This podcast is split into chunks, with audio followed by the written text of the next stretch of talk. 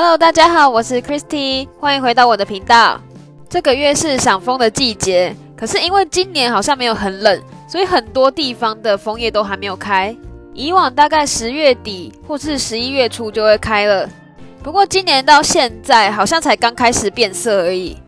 不过这个季节也是可以开始泡温泉啊，住温泉旅馆一个很舒服的季节。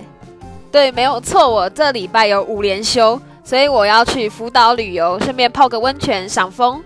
之后再跟大家分享一下我福岛旅游的心得。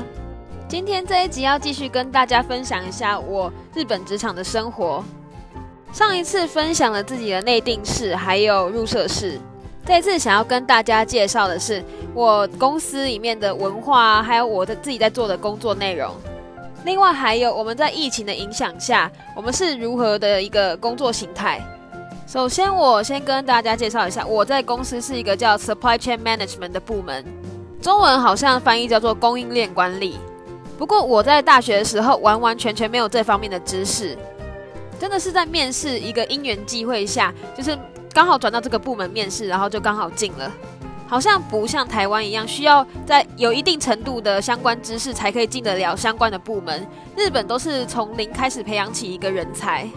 因为我们的公司也算是一个大手公司，所以相对的教育方面的一些措施还蛮足够的，像是有提供给我们一些基础会计教学啊，或是语言教学等等。而我刚进去的时候，有一个大家一起的研修，研修就是不分部门。然后就全部人就是共同在学习公司的文化啊，然后分成各个小组讨论。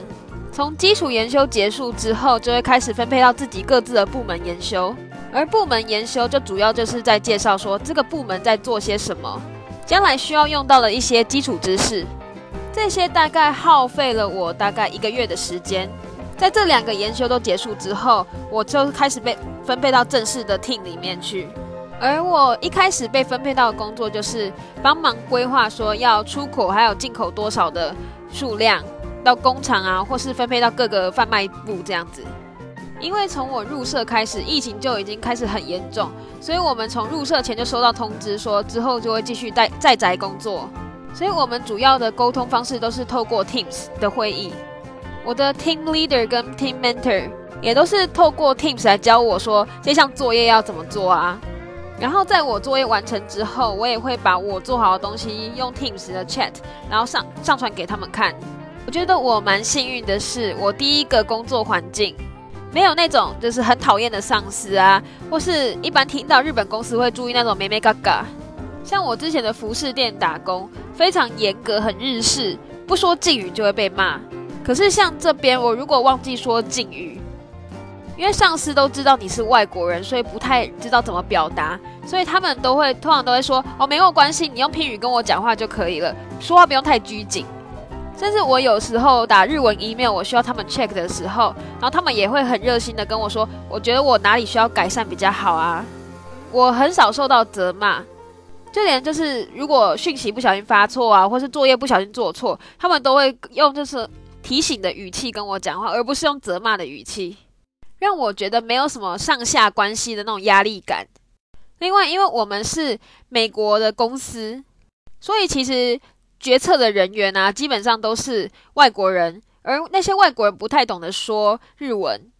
常常在大型的会议的时候，就会有翻译人员来帮他们翻译成英文啊、日文这样子翻来翻去。不过基本上，因为是很大的公司，所以呀，就是那种决策人员通常跟我们不太直接接触。我们通常都是会跟科长啊，然后最多跟部长接触到。决策人员可能又要在部长以上的角色才可以接触得到。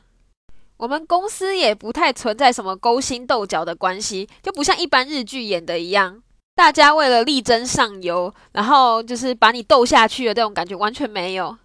另外还有，我觉得我们的福利也还不错。除了我每一集几乎都有提到的，我星期五都有放假，而且都是公司给的有薪假。因为我们现在在宅啊，公司会考虑到我们在宅需要用到自己的电，所以会提供我们电费。总体来说，我觉得这是一家真的很不错的公司。虽然现在都在宅工作，没有办法见什么同事，可是同事之间也是会定期大概半年啊一年约个一两次这样子，不至于感情到太生疏。虽然感情也没有到太好，但我觉得有这样的同事还有这样的上司，以第一个职场来说，已经是一件非常好的事了。